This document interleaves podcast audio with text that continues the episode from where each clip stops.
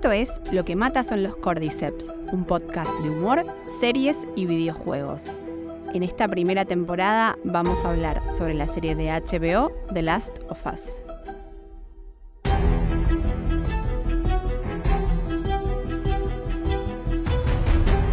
Pensado, producido, guionado y editado por El Malaguero y Mariana Levy.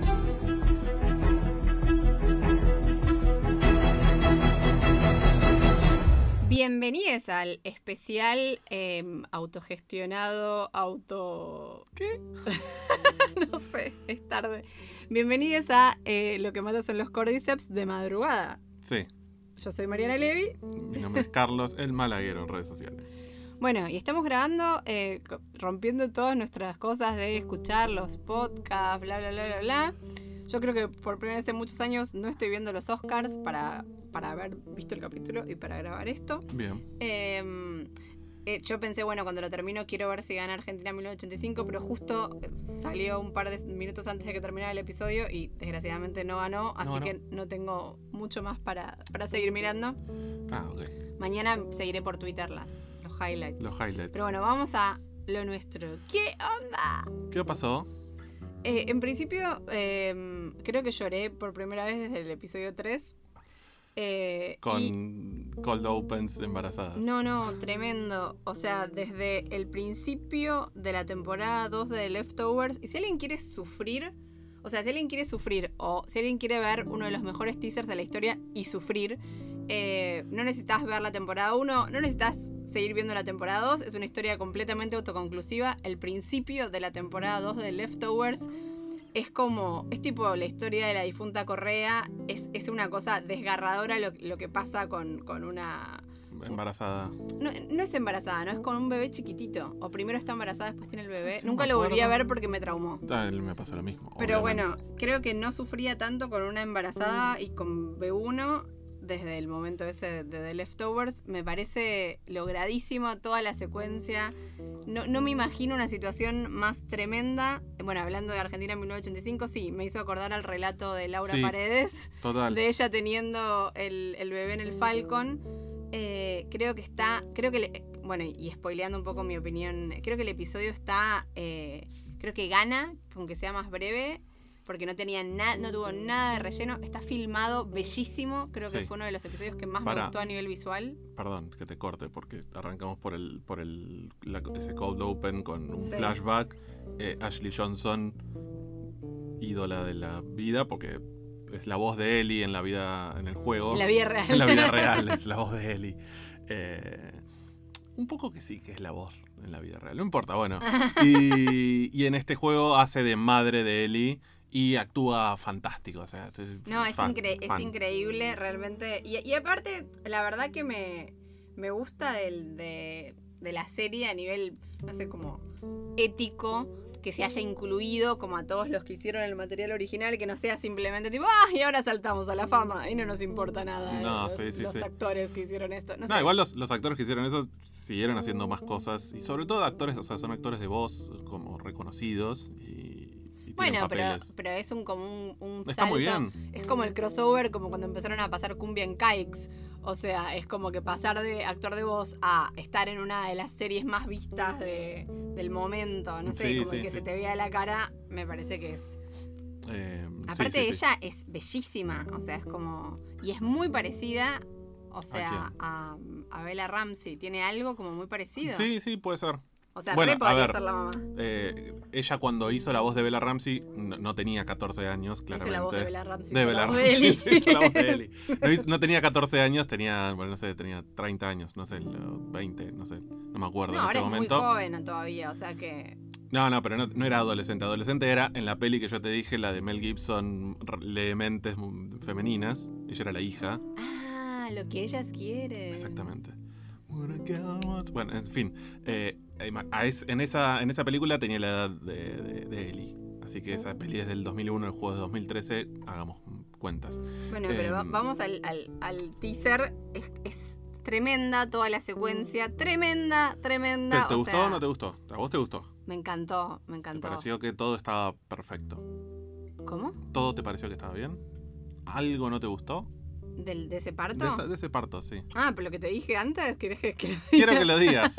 Y me dice, no puede ser, eso no es verosímil que salga así el, el pibito. Y el bebé tipo le- como que lo escupió, tipo plop. Sucede.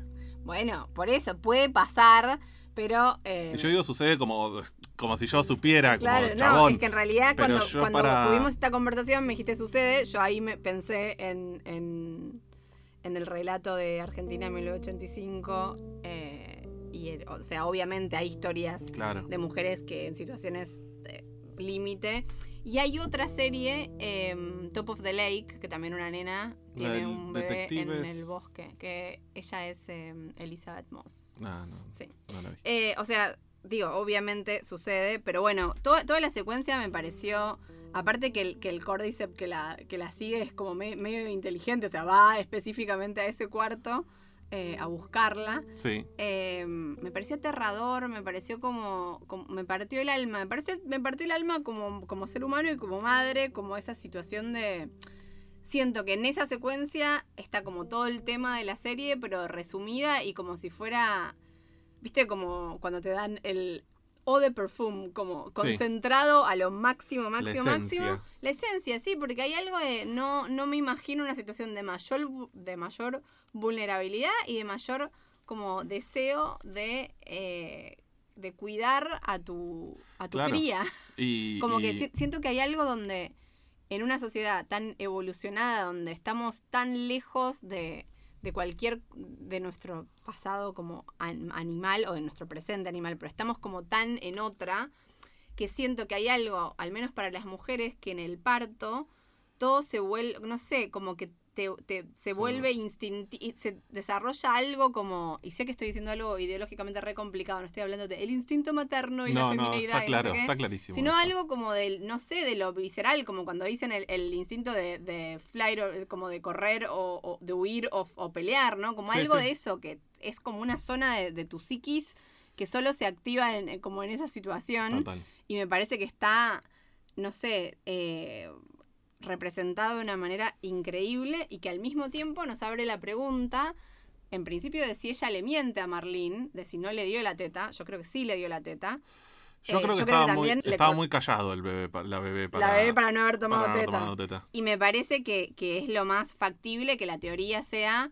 que ella es inmune porque se le transmitió los anticuerpos a través de la leche materna. O sea, que de hecho eso es algo que, nada, como que la leche materna te puede transmitir eh, enfermedad, pero también, lo sé por Tali, que eh, cuando a la iniciación estaba en la panza eh, y que Tali se vacunó con la Sputnik, eh, como que decían que, que vos le transmitías al bebé tus anticuerpos contra el COVID en la panza, pero también a través de, de la de leche, leche materna. materna. Entonces tal vez como que hay algún Hollywood Science por el cual la mina Sí. recién picada como que le transmite algún anticuerpo, no sé. Sí, también, a ver, eh, teoría no comprobada que la madre también fuera inmune.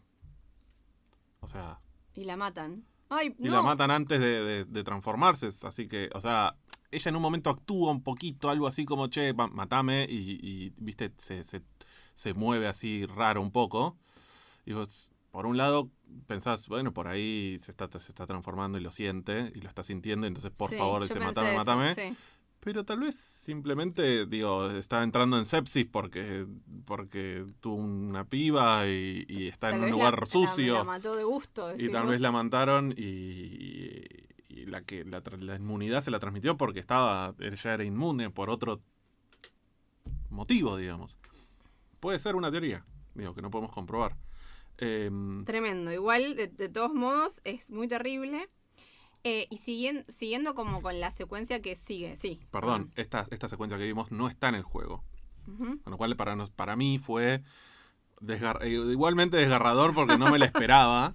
no me la esperaba para nada. Siempre tenía la duda de cómo era que Marlene y la mamá de, de, de Ellie se habían conocido. Porque Cómo no era está que en el DLC de nada. no está en ningún lado. Y lo único que sabemos es que la- por el juego es que la madre de Ellie era enfermera. Y que se conocían con Marlene, pero nada más. Ok. Eh, nada, eso Bueno, y viste agregar. que Joel, después al final del capítulo, a las únicas que les, les perdona la vida es a las enfermeras.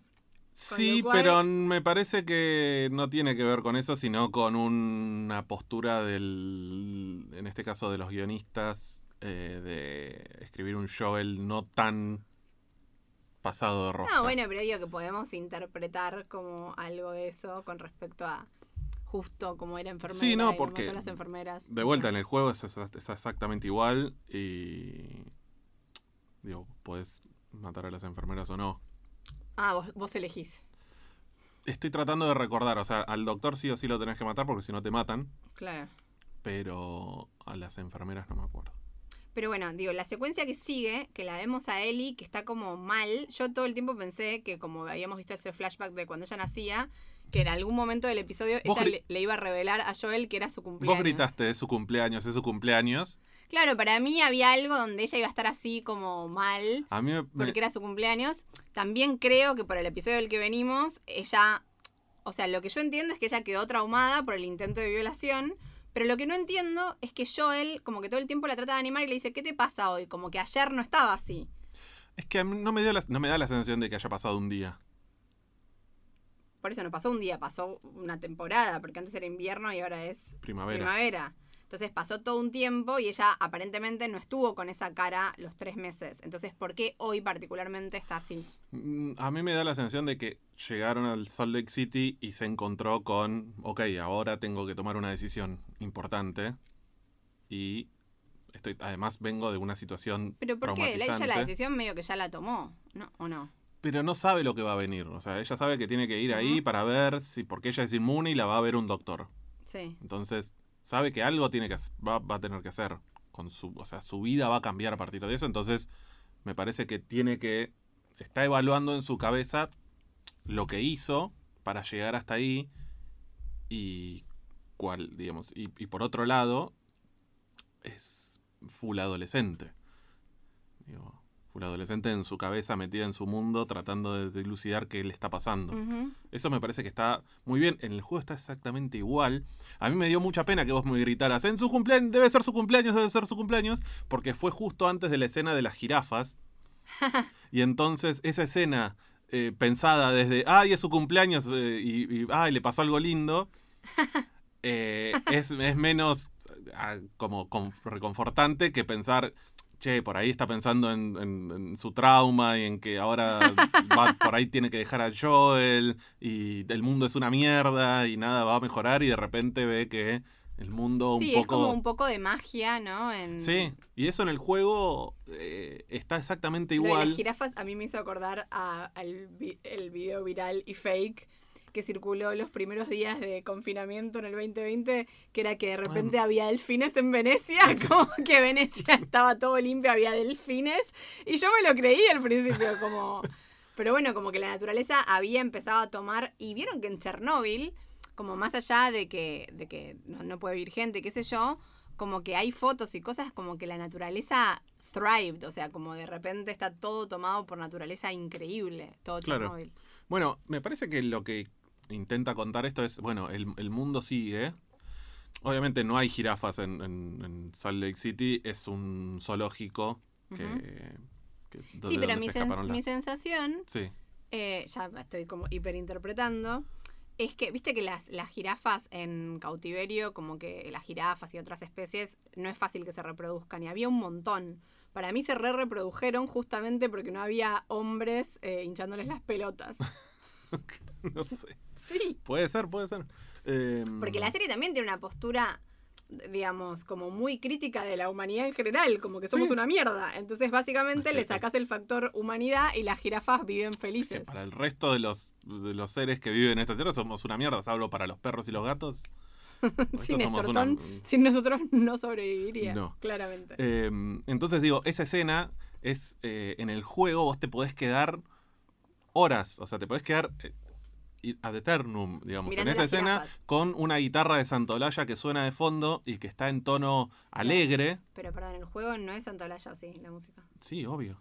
Ah, Santolaya hizo la música, pero perdón, me estoy enterando de esto ahora. Sí. Yo pensé que Santolaya hacía la música de la serie, pero no del juego. No, no, es la música del juego. Sabía y me "Oh, oh, oh, la música del No, juego. pero oh, no, oh". los juegos- Santolaya, perdón, señor Santolaya, No, disculpe. vos, vos lo, lo llevaste ahí como, ay, Santolaya es bueno porque hizo películas, música de películas. No, Santolaya es crack desde que incluso de antes, pero digo, hizo, lo llamaron para hacer esto. y ahora obviamente lo llamaron de vuelta porque su música original es, está muy bien en el juego. Y en esa parte del juego, ya te digo, suena una guitarrita, la, la, vida es eh, linda y bueno, hay esperanza y qué sé yo. Y en un momento vos estás apoyado así en la baranda, viste, con, con él y sos Joel y controlas a Joel. Y estás mirando irse a las, a las jirafas y de repente eh, tenés que apretar el joystick para cortar la escena, digamos, y, y, seguir. Eh, y tocas el joystick y la, y la música, la guitarra pasa a un tono menor y pasa a un, bueno, ok, vamos, la, la vida continúa. Ah, y ahí vas como una cutscene no, no, no, no ah. vas a ninguna cutscene. Seguís el juego, pero la música cambia de, de, alegre a triste en la misma melodía. Ok. O sea, cambia la cadencia y cambia la. Pero y la charla, ahí no tienen ellos la charla esa donde él le dice. Eso no está en el juego, que él le dice si, que si querés, no es necesario que lo hagas, como que él le ofrece volver atrás. Eh, no, ¿sabes que No me acuerdo. O sea, esto, este episodio es. Pues, pero me parece que está como que yo a nivel guion me pareció como muy clásico, muy aristotélico, y me pareció que estaba bueno casi como un punto medio del episodio. No está, la parte. Sí, sí, exacto. Como que ella tenga la opción, que él le diga explícitamente: escúchame, no importa, llegamos hasta acá, nos podemos volver. Obviamente él se lo dice una casi egoístamente porque sabe que tal vez, se, o sea, algo intuye y que tal vez se van a tener que separar o lo que fuera, o que no va a ser lo mismo su vínculo una vez que haya otra gente. Y, pero ella obviamente, digo, lo que ella responde me parece también lógico. ¿Qué responde ella? Que no me acuerdo. Que ella responde, ah, vamos hasta el final. Flaco, y aparte ahí sí creo que ella está hablando de la violación. Como todo lo que ella pasó, y ahora me va a dar la vuelta y me va a volver, que soy boluda, ¿no? Claro, ahí es donde para mí te, te justamente de vuelta te explicita de, bueno, por qué ella está en este estado. Bueno.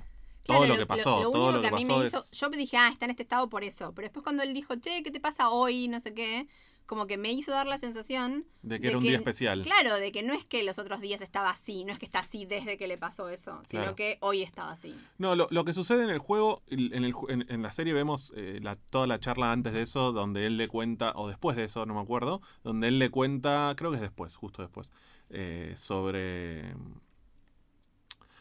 Eh, sobre su hija, sobre cómo murió su hija y que le había estado en el intento de suicidio y demás. En el juego, todo ese intento de suicidio y todo eso, yo no recuerdo que suceda la charla. Lo, jugué hace dos o tres días, pero es bastante intenso y lo jugué a, las, a la una de la mañana.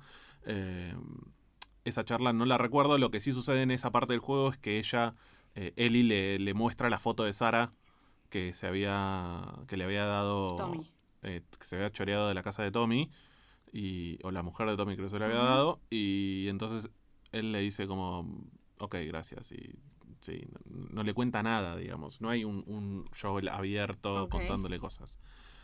Eh, y hay toda una parte del juego que se saltea, que es ellos tratando de, como de atravesar la ciudad y unos túneles, no unos túneles, uno, como unas autopistas, o sí, unos túneles que donde pasa un río y nada, tenemos que saltar al agua, Eli medio que se tiene que, nos tiene que salvar medio que enfrentando el agua y su temor a no, no saber nadar. Es no saber nadar no, no jugó. No jugó, tampoco jugó lo de. No, no jugó, es verdad. No cordyceps, los cordyceps en, en, en, en no jugó. No jugó.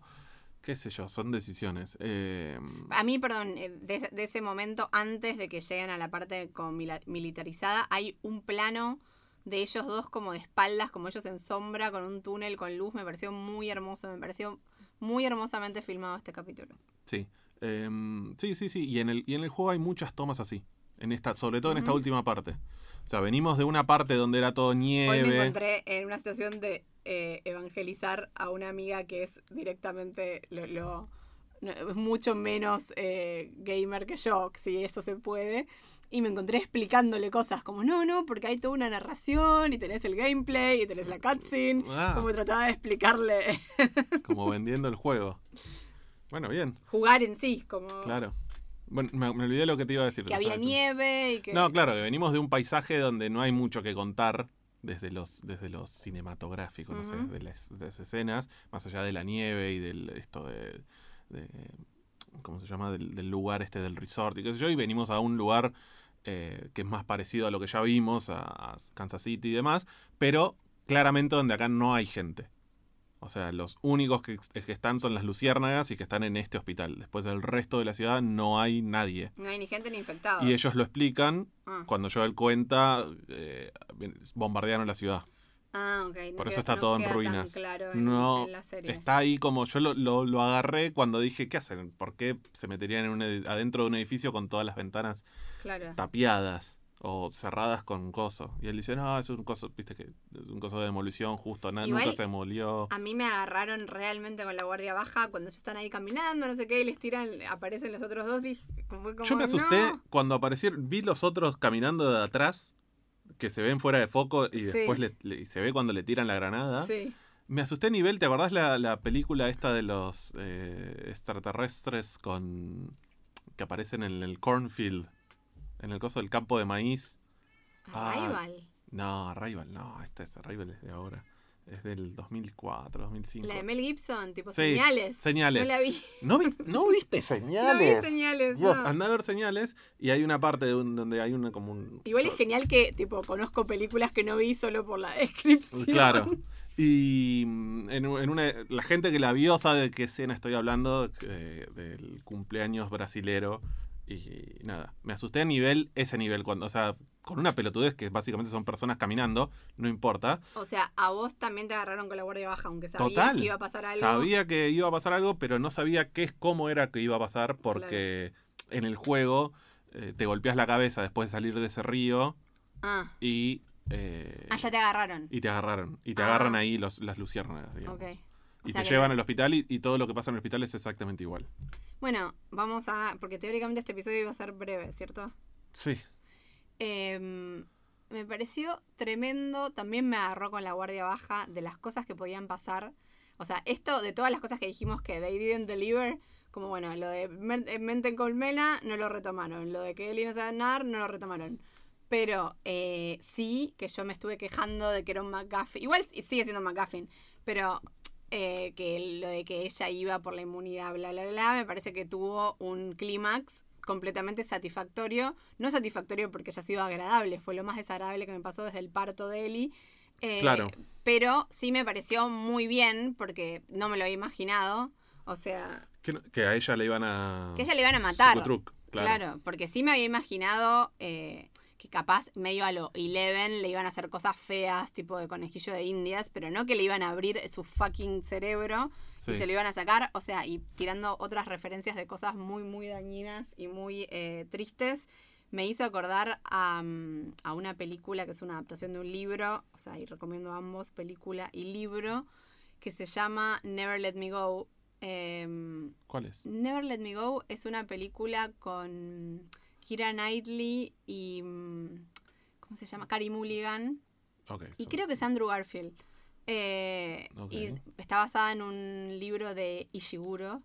Em, creo que. Sí. sí. Y que es del mismo título. Y es tremenda. Y básicamente. Bueno, no quiero spoilear. Bueno, pero no hay, hay operaciones muy cruentas de gente que le sacan cosas. Ok, ok, ok. O sea, te hizo acordar a esto, es- esa parte. Sí, muy tremendo. Muy, muy, muy tremendo. Aparte, tipo, le vamos a sacar el cerebro como a peli de terror de los 80. Claro. No vamos. no- a mí me gustaría dejar esta discusión para que la pensemos un, un par de días, ¿no? De qué hubieses hecho vos en el caso de, de- de Joel, en el caso de Marlene, en la situación de Marlene, en la situación de Joel, en la situación de los médicos, qué hubieses hecho. Y eh, me queda la duda, o sea, en, en esta, o sea, planteándote la situación de, ok, hay que, hay que matarla para ver si existe una cura. En el juego son mucho más crípticos sobre lo que le van a hacer y cuál es la posibilidad de que haya una cura. Acá se jugaron, o sea, en el, desde, desde el guion y desde lo que dice Marlene, me pareció que intentaron darte un poquito más de justificación. En el juego está más claro que, bueno, che, mira, en realidad esto es una apuesta muy, muy alta, de que puede salir bien, pero probablemente salga mal, y nada, no hay, no hay vacuna. Entonces, medio que tus acciones como yo están justificadas también desde ahí. Sí, igual acá, no sé, a mí me da la sensación de que están siguiendo a un chabón que básicamente tiene una teoría y, digo, la historia de la ciencia es eh, como que va, va a fallar un montón de veces hasta que, Sí, digo, la teoría, todo bien, puede Pero- funcionar, pero... pero está mejor explicada que, o sea, yo digo en el, que en el juego, pero sí, Sí, básicamente no deja de ser una, Igual una uniendo, teoría. uniendo el cold open con la que le van a sacar el cerebro con noticias de esta semana, a mí- perdón, pero esto es como una sesión de terapia, pero a mí también me hizo acordar al relato de parto de, de Yamila y a las minas estas que le dijeron todas esas Las teorías. doulas. La, sí, como, ah, no, no, no escuches a los médicos y a la ciencia, vení, y Sí, tipo, sí. y que se estaba desangrando, y el, el marido diciendo, che, pero esto es normal, sí, completamente normal, perdió 10 litros de sangre. O sea, no sé, lo- como que lo, lo Lo- con eso, que- porque mi sensación es que este señor, que es tipo un médico que andás a ver si era neurocirujano o era tipo el médico que quedó en el, en el apocalipsis, Sí. y le va a abrir el cerebro y él cree que con eso va a ser como... Me hizo pensar en las doulas porque sentí que era como... Porque viste que después apareció que las mismas minas siguen ofreciendo el parto, el parto con Sí, no aparecen sé qué. con nombres raros de, de- Sí, de sí, los que placenteiros. Y, Te, te ofre- te ofrecen que vos parís y te dejan tu placenta amurada al bebé, que la ponen como en unos cosos para mantenerla. sí, sí, guardiana de placentas. Hasta que se caiga naturalmente, lo cual es un tipo fucking llamado a la sepsis. Eh, entonces, mi sensación es que este señor iba a ser tipo un placentero, como que iba a sacar el cerebro y iba a ver, a ver si germinaba. O sea, no, a, a medio mí, doctor Frankenstein. a ver, si, si me decían, lo probamos antes, una vez, y estuvimos a punto de encontrar una vacuna o algo así, eh, no me hubiese parecido tan mal.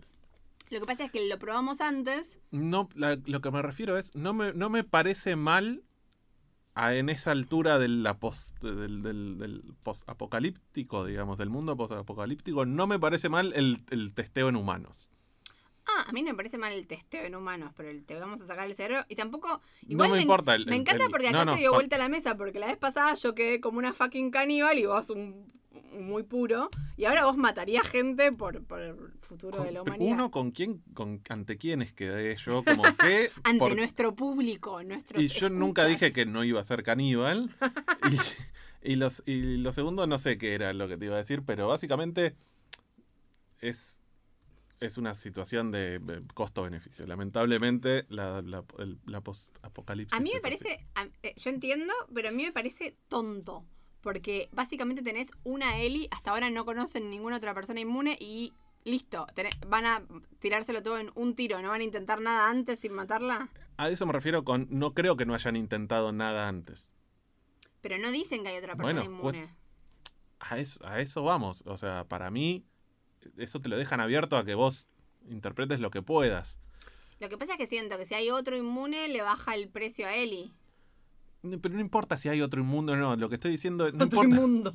Otro inmundo o no. Digo, eh, no es no es que los tipos, "Ah, hay una inmune, hay que, hay que sacar el cerebro. No. Sí, digo, me parece que hay vein- llevan 20 años de probar cosas y bueno, vamos a probar esto. Ahora que tenemos esta oportunidad, probemos esto. ¿Hacemos una pausa pequeña para abrirle a Néstor No, no, Gato? no, ni- vos seguís hablando, yo le abro. Esto pasa siempre, pero lo editamos. Que Néstor Gato, cuando está dentro, rompe las bolas y cuando está afuera, quiere entrar. Ahí está.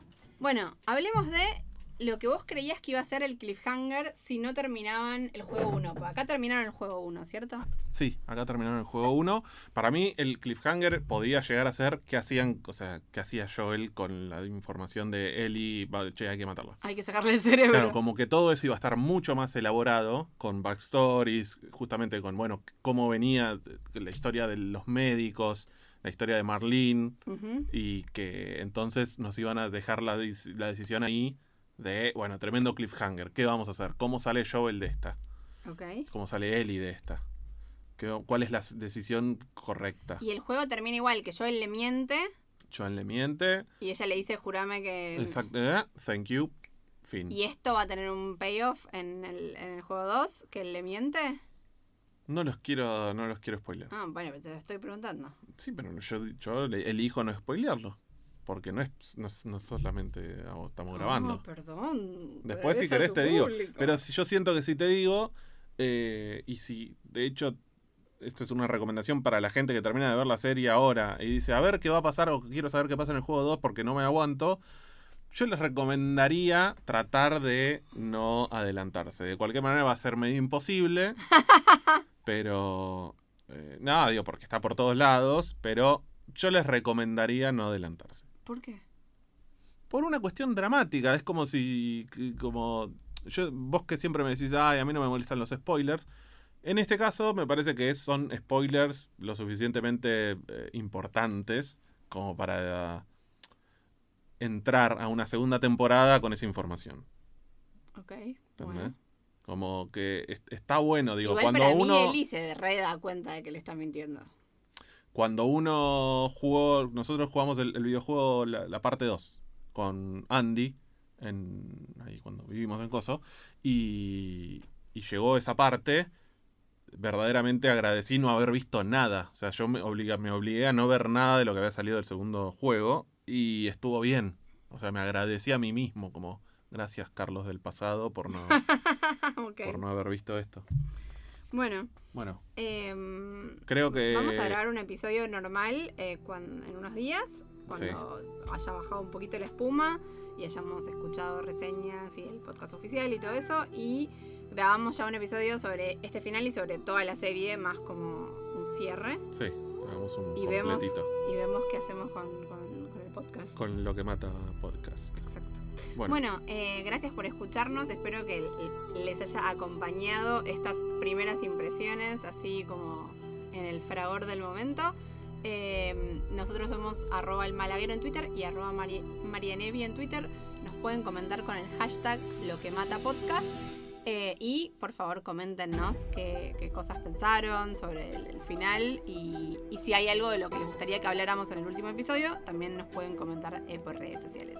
Bueno, muchas gracias, les queremos y aquí nos vamos a dormir. chau chau.